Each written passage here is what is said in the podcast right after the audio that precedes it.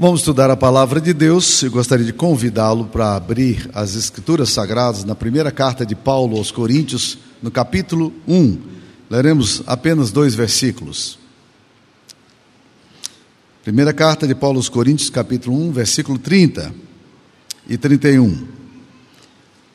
Mas vós sois dele, em Cristo Jesus, o qual se nos tornou da parte de Deus sabedoria e justiça e santificação e redenção, para que, como está escrito, aquele que se gloria, glorie-se no Senhor.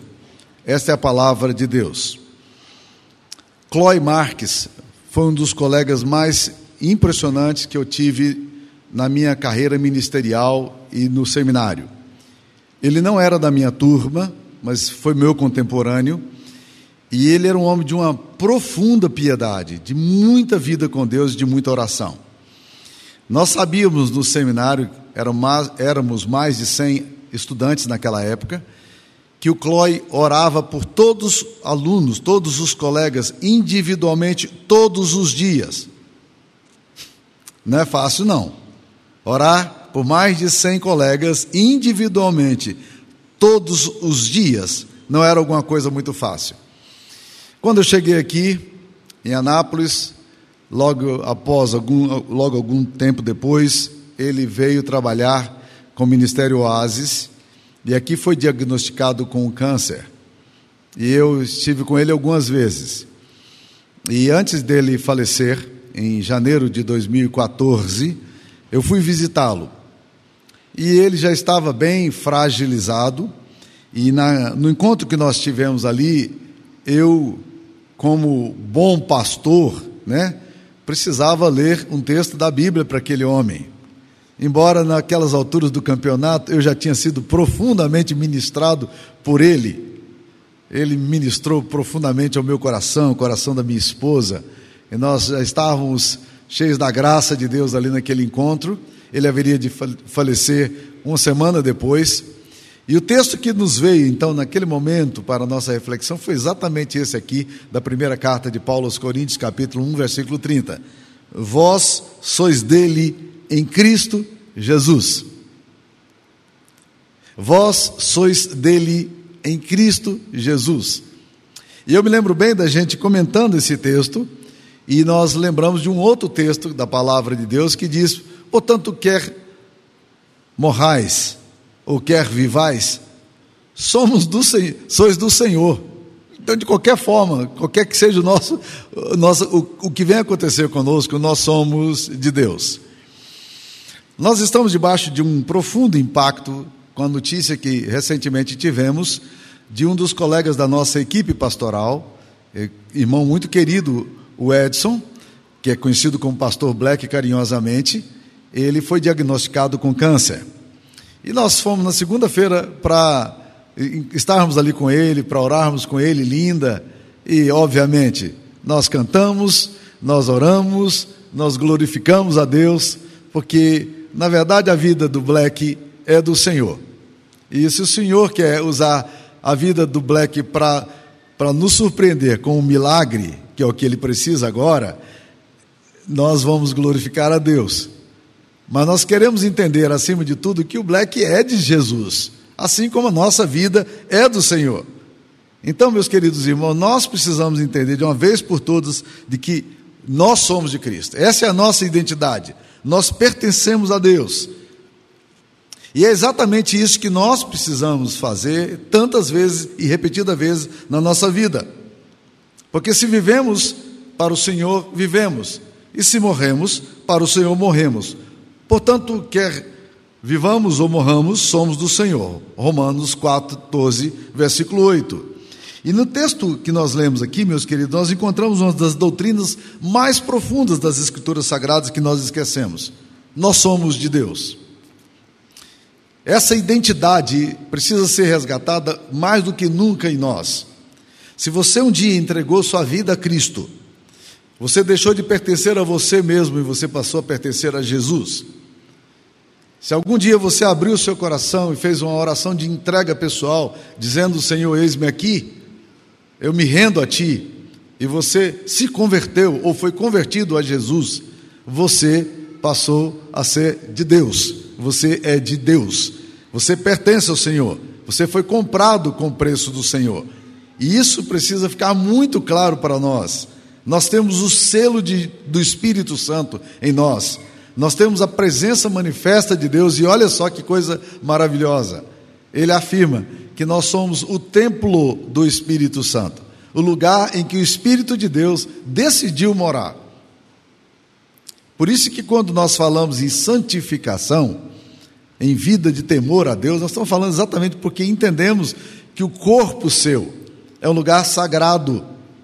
Por isso o nosso corpo não pode ser entregue à promiscuidade, à luxúria, à fornicação, ao adultério, às drogas, ao, ao cigarro. Nós não podemos viver despreocupadamente em relação ao nosso corpo e nem vivemos de forma obsoleta e descuidada com o nosso corpo. Nosso corpo é o templo do Espírito Santo. Nós somos de Deus. Eu tenho a impressão de que muitas pessoas não sabem disso, apesar de serem crentes, apesar de estarem na igreja. Olha que interessante, quando Deus escreve ah, através do profeta Malaquias, o livro desse profeta, que é o último livro do Antigo Testamento, existe ali no livro de Malaquias sete controvérsias do povo de Deus com Deus. Eu escrevi um livro chamado Deus no Banco dos Réus, porque é isso que acontece. Deus faz é, afirmações ao seu povo, Deus fala ao povo o que ele sente pelo povo e o que, em onde o povo deveria se arrepender e mudar, e o povo não aceita a repreensão de Deus e briga com Deus. É muito interessante. São sete controvérsias. Em que nós temos feito isso? Em que nos tem amado? E por quê? Né? Então, são perguntas que eles fazem, colocando Deus no banco dos réus e dizendo: responde agora. Não é Deus quem, é ju quem julga os homens ali no livro de Malaquias, são os homens, e o pior, é o próprio povo de Deus que julga Deus. E Deus é colocado no banco dos réus. Mas a primeira asseveração a afirmação que Deus faz, sabe qual é? Ele começa dizendo: Eu vos tenho amado.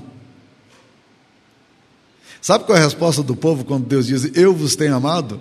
Eles perguntam: Em que nos tens amado? O povo não está entendendo exatamente o amor de Deus por ele. A igreja de Jesus muitas vezes não entende, nós não entendemos muitas vezes quão amados somos Olha o que, que o texto aqui nos diz: que nós somos dele em Cristo Jesus. E essa expressão em Cristo aparece nas Escrituras Sagradas no Novo Testamento mais de cem vezes. Em Cristo, todas as bênçãos que nós temos espirituais, elas estão em Cristo Jesus. Em Cristo nós fomos justificados, em Cristo nós fomos redimidos, em Cristo nós somos eleitos, em Cristo nós somos predestinados, em Cristo vivemos com comunhão com o Pai. Tudo o que acontece na Bíblia Sagrada é em Jesus. E mais uma vez aparece a expressão: vós sois dele em Cristo Jesus.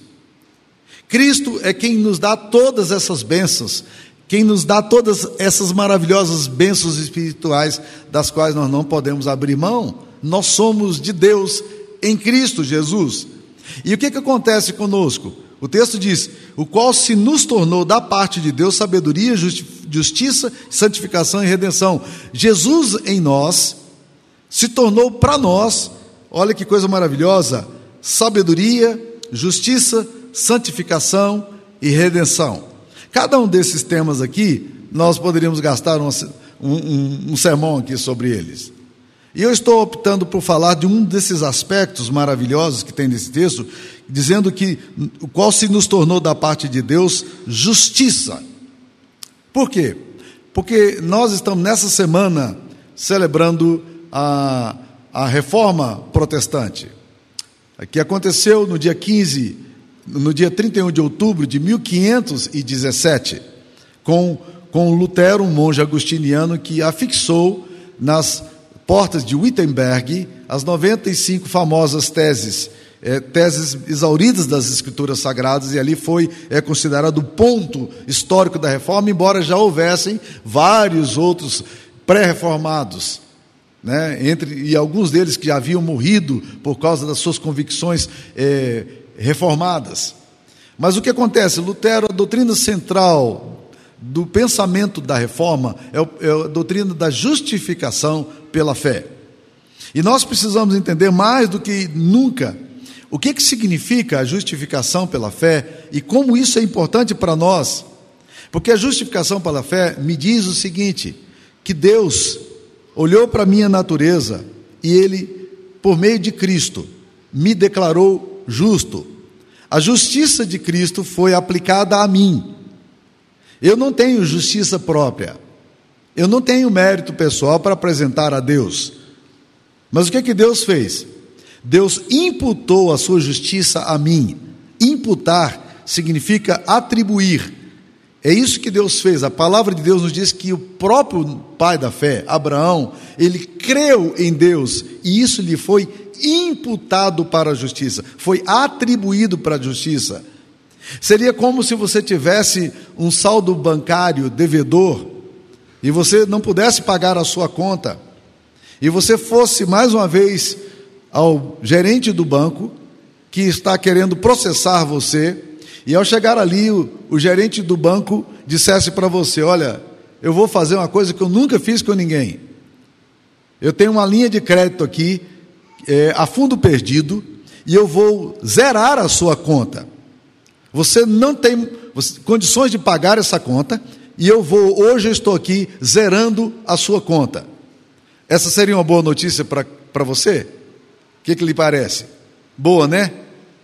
Ele zerou a conta, ele te perdoa e você fica olhando para a cara dele com aquela cara de caneca. Sabe como é que é a cara de caneca? Você olha assim, ah, né? Você não sabe exatamente o que está acontecendo. E você fica, será que isso realmente vai funcionar?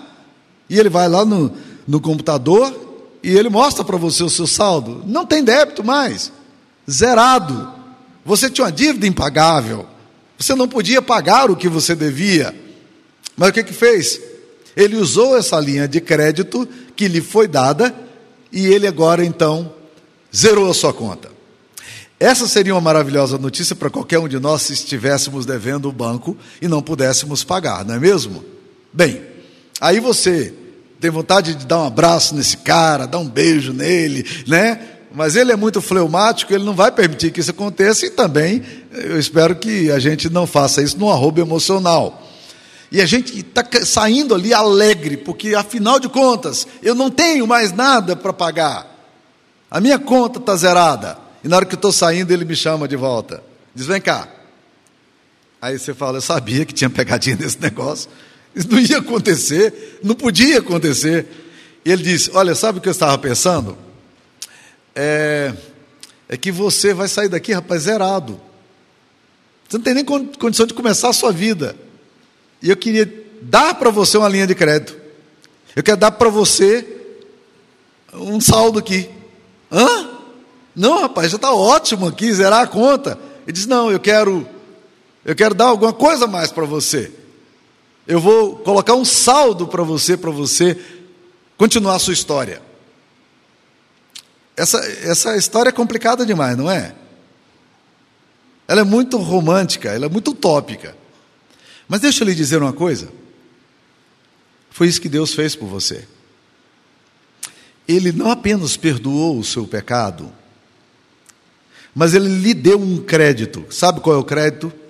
O apóstolo Paulo fala em Romanos 8, é, versículo 1, que nenhuma condenação há para os que estão em Cristo Jesus.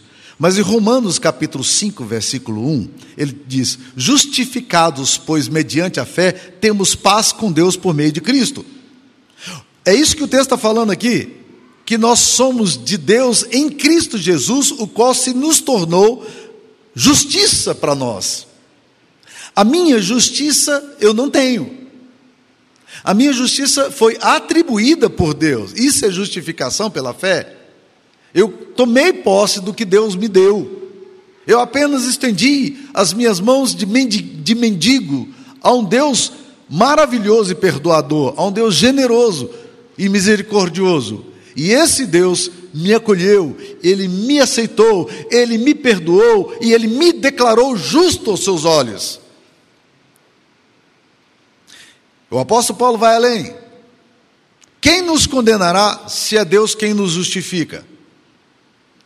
Como é que nós poderemos ser condenados se Deus disse que eu não estou condenado? Nós somos de Deus em Cristo Jesus, o qual se nos tornou justiça de Deus. A minha justiça é a justiça de Cristo.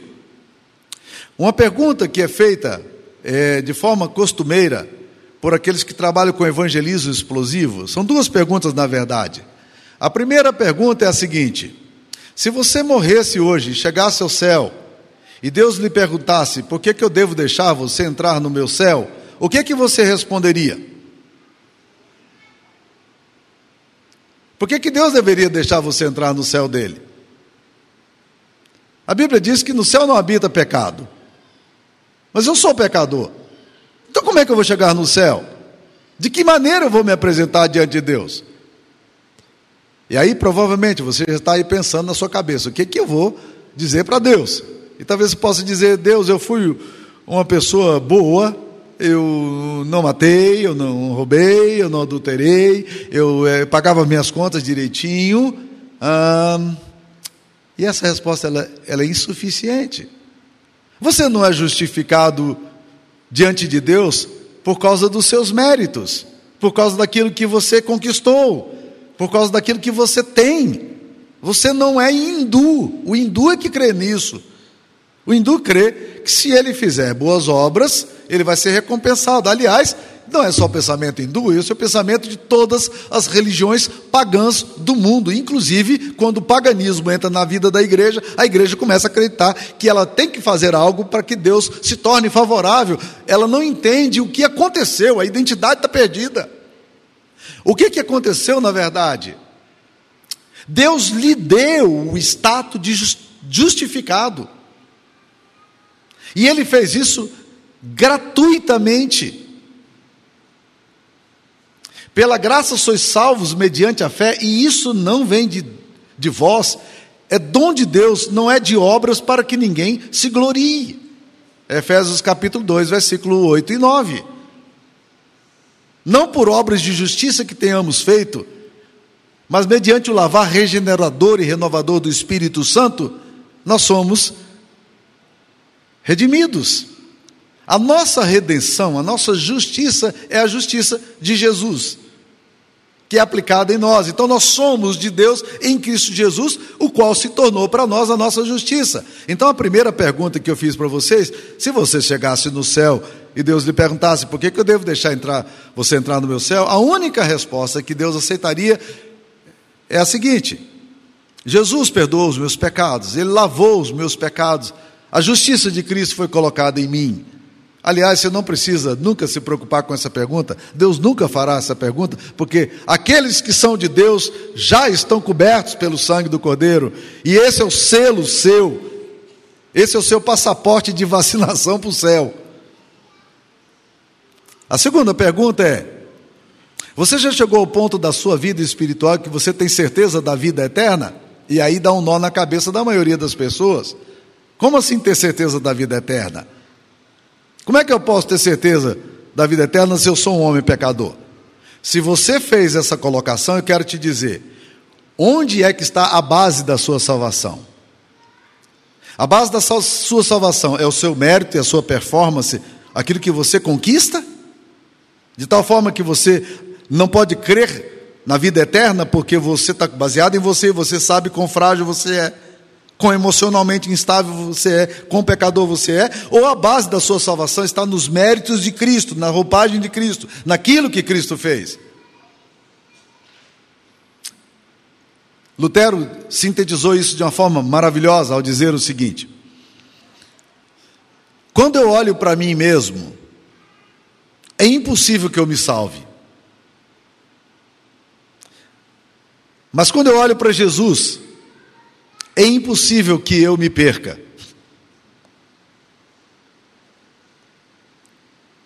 Cristo se tornou, da parte de Deus, a nossa, a nossa justiça. Ele é a nossa justiça. Nós não temos justiça para apresentar a Deus. Então, meus queridos irmãos, esse ponto aqui é um ponto extremamente central da nossa identidade em Jesus. Quem somos em Deus? O texto começa exatamente com a afirmação: Mas vós sois dele em Cristo Jesus, o qual se nos tornou da parte de Deus sabedoria e justiça e santificação e redenção. Jesus é a minha justificação. Jesus é a minha redenção. Jesus é a minha santificação. Ele é a minha sabedoria. É Deus que está fazendo em Cristo Jesus tudo isso aí. Então nós somos dele. Olha o que, que Martinho Lutero ainda fala. A justificação vem somente pela fé. O que realmente acontece é que Deus nos imputa a justiça de Cristo, que age como um guarda-chuva contra o calor da ira de Deus. Lutero afirma que ele detestava essa expressão ira de Deus, porque toda vez que ele pensava na ira de Deus, ele pensava no julgamento de Deus sobre ele. Mas ele entendeu posteriormente que a justiça de Deus é revelada em Cristo Jesus e a sua justiça, a sua justificação é passiva. Você recebe uma justificação não ativamente, não é porque você faz que você é justificado. Mas você você recebeu de Deus essa condição. Você é de Deus. E isso, meus queridos irmãos, vai eliminar uma série de má compreensões que a gente tem. Boa parte da nossa espiritualidade, ela é movida por uma relação de troca. Se eu fizer isso para Deus, eu terei isso da parte de Deus. Essa relação meritória, ela traz muita confusão na nossa cabeça. Há muitas pessoas que acham que devem cumprir a lei e os mandamentos, como, como ouvimos hoje no culto da manhã, nós devemos para que a gente possa ser agradável a Deus. Não é isso que a Bíblia diz. A Bíblia diz que nós já nos tornamos agradáveis a Deus por meio de Cristo. Ele já se agradou de nós por meio de Cristo. Então por que, que eu faço as coisas para Deus? Aqui que está o ponto. Se você entende o que Cristo fez por você, o seu coração será grato. O seu culto é um culto de gratidão. Nós não nos reunimos aqui para forçar Deus nos dar algo que Ele não nos quer dar, e agora, por meio dos nossos atos religiosos, Deus vai nos dar e vai ser gracioso. Não. Nós nos reunimos aqui para dizer, Deus, muito obrigado pelo que o Senhor tem feito por mim. E quando eu trago o meu dízimo, minha oferta, meu louvor, meu cântico, minha meditação do meu coração, na verdade eu estou apenas dizendo, Senhor, muito obrigado. E se você não, não glorifica a Deus com, com os meios comuns que Deus tem dado para você glorificar, provavelmente é porque você nunca teve gratidão no seu coração. Você nunca entendeu o que Cristo fez por você. Você não sabe que identidade você tem em Jesus. Qual é a sua identidade? Vós sois dele, vós sois de Deus, em Cristo Jesus, o qual se nos tornou da parte de Deus sabedoria, justificação e santificação e redenção. É isso que Deus fez por nós. Ele nos justificou. João Calvino afirma: uma pessoa só será justificada pela fé quando, excluída da justiça das obras, coloca completamente a sua fé na justiça de Cristo e aparece revestida aos olhos de Deus, não como, mais como pecador, mas como justo. Deixa eu fazer uma outra pergunta para provocar você nesse tema tão central da reforma protestante. Se eu perguntar para você hoje aqui, você, aos olhos de Deus, você é um pecador ou você é um santo?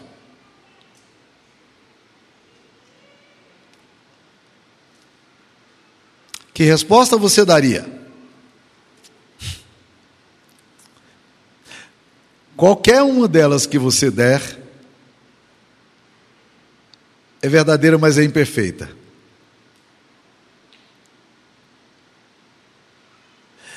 Eu gostava de brincar com os moços da minha igreja.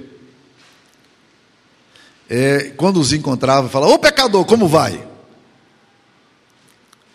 E um dia um rapaz, ele não falou isso com mágoa nem nada, ele simplesmente respondeu-me: um pecador mais redimido. Você precisa entender as duas coisas. Você é ambas. É amba. Você, você tem tanto a dimensão do seu pecado, você é pecador, incapaz, mas você também precisa entender o que Cristo fez por você e o que ele conquistou para você naquela cruz. E aos olhos de Deus, quando você chegar nos céus, pelos méritos de Cristo, Ele te olha em Cristo Jesus, e não mais em você, não mais quem você é, a sua natureza e a sua impossibilidade, mas na grande graça que está em você. Você foi vestido das vestiduras brancas do Cordeiro de Deus, Ele redimiu você. Então você pode dizer: Eu sou um pecador. Estou absolutamente convencido do meu pecado. Porque se você não entender que você é um pecador, você nunca vai entender também que você é um santo. Por quê? Porque apenas um grande pecador percebe a necessidade de um grande salvador. Se você acha que você é um pequeno pecador, você tem a impressão de que um pequeno salvador vai resolver seu problema. Mas a obra de Cristo é muito maior do que você imagina que ela seja. Você é muito mais pecador do que você imagina que você seja. Mas a obra de Cristo por você é muito maior, a graça de Deus é muito maior do que você também possa entender que ela seja. E é por isso que nós agora, maravilhados, olhamos para Jesus e glorificamos a Jesus. Nós somos de Deus em Cristo Jesus.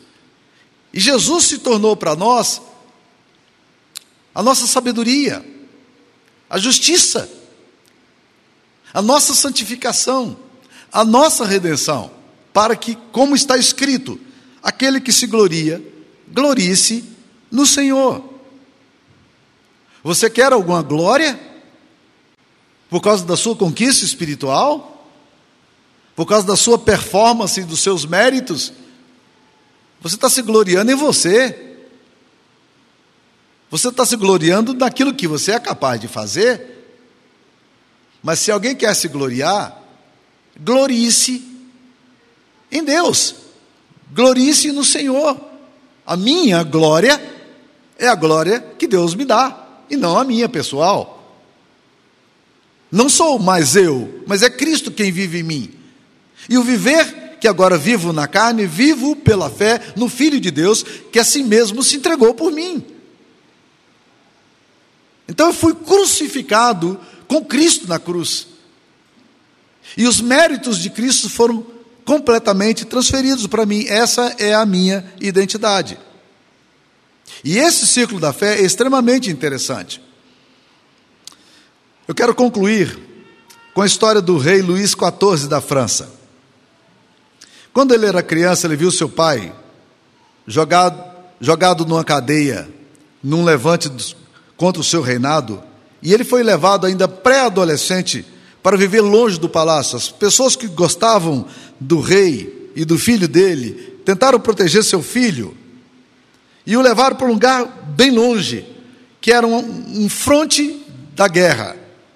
E ali ele teve que conviver com todos aqueles guerreiros violentos, é, degenerados, que falavam palavrões o tempo todo, depravados, de péssimos hábitos que o rodeavam.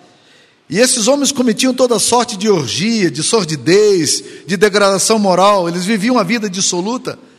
Mas o rapaz, ou o pré-adolescente, ele resolutamente decidiu não aceitar as provocações daqueles homens e viver de forma diferenciada. Até que um dia alguém lhe perguntou: Ô príncipe, por que, que você não faz as coisas que os outros fazem?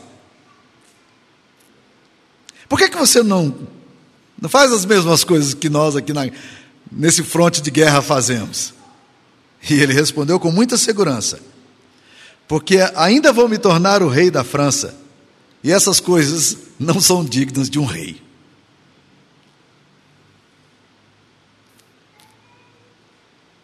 Vós sois de Cristo. Vós sois de Deus em Cristo Jesus. O qual se nos tornou da parte de Deus sabedoria, justiça, santificação e redenção. Para que, como está escrito, aquele que se gloria, glorie-se no Senhor. Esta é a palavra de Deus. Vamos orar.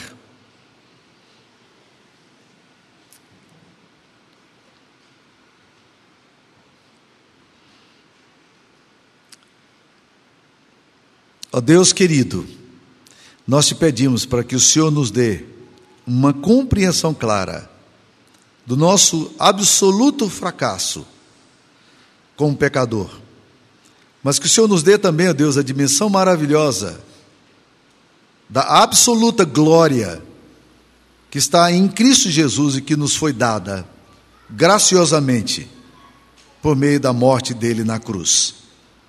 Nós te adoramos, ó Pai nós te glorificamos, nós te bendizemos por tudo que Cristo fez por nós. E a dignidade, a filiação e o status que Ele nos deu diante do Senhor, como filhos amados, redimidos e comprados pelo Teu sangue. Nós te pedimos a Tua bênção, Pai, em nome de Jesus. E que a bênção do Deus Pai, Filho, Espírito Santo esteja com cada um de vós, irmãos, com todo o povo de Deus, hoje e sempre, a vós que sois dele em Cristo Jesus. Amém, Senhor.